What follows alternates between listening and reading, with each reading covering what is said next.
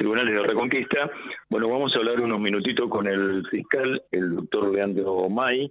Bueno, le voy a preguntar, yo lo anunciaba muy tempranito, eh, tiene que ver con la realización, y le vamos a preguntar qué ocurrió, de la acusación de audiencia preliminar de juicio oral y público para la causa Emanuel Matías Nicle sobre delito contra la propiedad, robo calificado. Reconozco que esta persona está con prisión preventiva eh, y en este caso el juez eh, iba a ser, entiendo, eh, o fue el doctor Mauricio Martelozzi. doctor, ante todo los saludo. Bueno, ¿qué ocurrió con esta audiencia? Buen día. Buen día. Sí, tal cual lo venías introduciendo, el objeto de la audiencia de hoy era controlar la acusación fiscal, es decir, nosotros habíamos presentado una acusación en donde estábamos pidiendo una pena de prisión de cumplimiento efectivo por tres hechos con apariencia delictiva, un robo calificado eh, con un arma, un arma blanca, en donde había intentado quitarle las pertenencias a un remisero, del cual él se había subido, eh, y utilizando esa arma había lo había desapoderado sus pertenencias al, al trabajador. Luego este, de cometido ese hecho se había escondido en, en otro inmueble, ingresando al mismo sin ningún tipo de autorización por parte del propietario, lugar donde fue hallado por parte del personal policial, teniendo en su haber no solamente las pertenencias de la víctima, sino también del primer hecho, que les mencionaba con antelación, sino también el arma blanca utilizada. Y el día anterior había amenazado a, una persona en la vía pública, a un vecino, el señor Rusiti, a quien también blandiéndole un arma le había manifestado este, que lo iba a matar con la misma. Todas estas circunstancias fueron las que en aquella oportunidad, si ustedes recuerdan, nosotros habíamos detenido al señor Nicle en aquella ocasión, lo imputamos, pedimos la prisión preventiva, una prisión preventiva que el juez eh, que intervino en esa ocasión la dio por un plazo, a nosotros de 60 días, nosotros entendimos que no podía sujetarse a plazo alguno esa prisión preventiva, por lo cual apelamos y la Cámara confirmó la apelación, este, en definitiva los agravios vertidos en la apelación por parte de la Fiscalía, y entendió que cada vez que se solicita una, prisión preventiva por parte de la, del órgano acusador, las prisiones preventivas no pueden estar sujetas a otro plazo que el plazo de ley, que son dos años de este, máximo, con la posibilidad de prorrogarlo por uno más.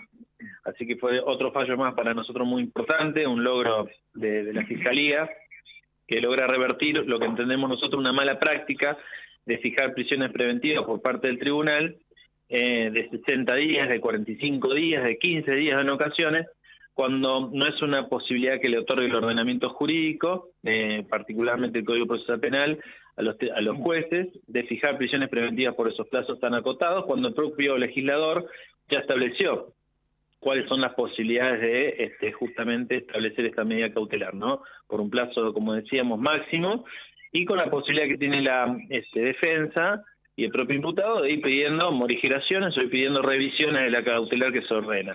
Eh, así que, bueno, esto resolvió la Cámara. Y en el día de hoy, la acusación, previo que diéramos inicio, hubo un acercamiento de la defensa hacia la Fiscalía.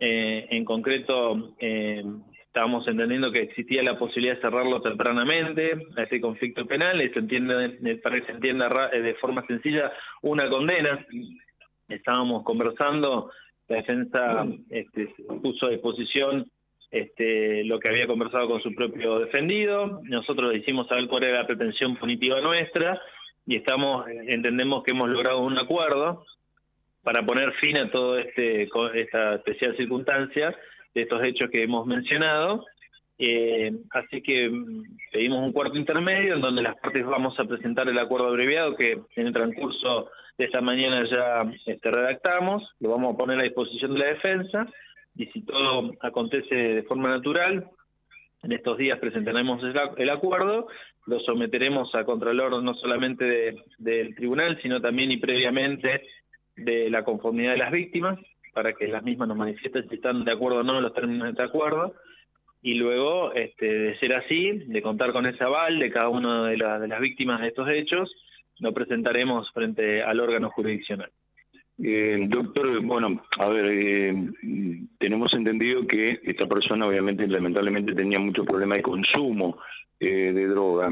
Eh, ¿Está la posibilidad o lo está realizando de un, de un tratamiento? Sí, este, la Asociación Civil Buen Samaritano, que es una institución que nosotros siempre destacamos eh, la misión que cumple para, para este, como auxiliar de la justicia en este caso, ¿no? Este, viene trabajando con el, con el imputado ya hace un tiempo a la fecha, este, lo viene asistiendo. Fue la propia asociación la que le, este, eh, por así decirlo, lo, lo asesoró al, al, juez, diciéndole que ellos podrían inclusive este, darle un tratamiento más este, a puertas cerradas, esto es importante, un tratamiento a puertas cerradas este, más intensivo para abordar este problema de consumo, porque, bueno, cuando una persona justamente está aquejada por esta especial circunstancia, eh, ustedes saben muy bien que tienen periodos este, en concreto de cuando carecen de, este, en definitiva, de consumo, tienen procesos este, complejos que muchas veces las instituciones carcelarias no están eh, capacitadas o no tienen cuerpo específico para contener cuando una persona tiene un episodio de violencia por la falta de consumo y demás. Así que en ese sentido la asociación Juan Samaritano presta una, una ayuda este, esencial. Por supuesto que esto es durante un lapso limitado de tiempo. Luego vuelve a la institución carcelaria porque tiene que cumplimentar todo el lapso de la condena. Así que eso se puso en conocimiento del tribunal que existía esa posibilidad, la defensa se lo hizo conocer al tribunal, de existir esa posibilidad por parte del hogar buen samaritano, pero bueno, está sujeta a que tenga cupo y para que se entienda, este, sigue privado su libertad, lo único que la privación de la libertad durante el tiempo de este tratamiento lo hace en el hogar buen samaritano pero eso todavía es una proyección a futuro porque no no ha manifestado la institución tener cupo ni nada que se le parezca hasta ahora. Eh, bien, de mi parte nada más. Eh, José, ¿alguna pregunta?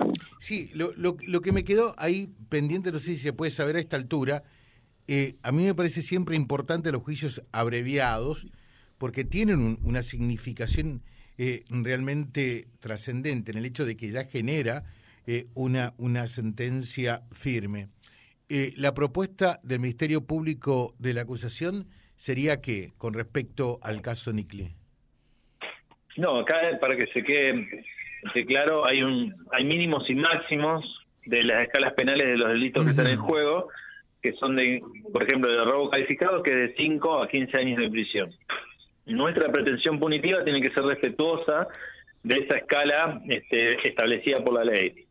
La pretensión punitiva de la Fiscalía, como ya, ya les adelanté, va a ser de cumplimiento efectivo, superando el mínimo, por supuesto, porque son varios hechos, pero este, por una cuestión de respeto hacia las víctimas, yo previamente a comunicarlo, por así decirlo, a la comunidad, Este, tengo que tener esta charla este, personalizada primero con cada una de ellas. Lógico y prudente sería que se enteren primeramente las víctimas Está bien. de cuál es el monto punitivo que se esgrime y luego sí nosotros hacerlo público a la comunidad en el caso de que las mismas no, nos den su conformidad. Correcto. Hasta yo no contar con las mismas, este, lamentablemente no lo voy a poder este, informar. Está bien, está bien. Aguardamos eh, ese momento que se daría a qué hora.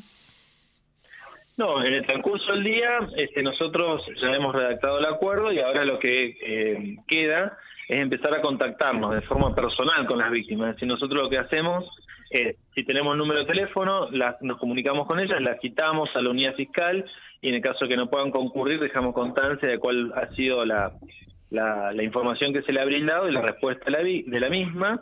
Y en el caso que no tengamos un número de teléfono, lo que hacemos es citarla mediante cédula, como se hace en estos casos, para que en un día determinado nosotros podamos escucharla, explicarle, informarle principalmente y en el caso de que ellas nos digan, eh, cada una de estas personas nos digan que están conformes con la actuación y la respuesta del sistema, este, plasmamos esa conformidad en el acta y presentamos el acuerdo respectivo. Así que en el transcurso de lo que queda de la jornada y el día de mañana, eso estará ya culminado.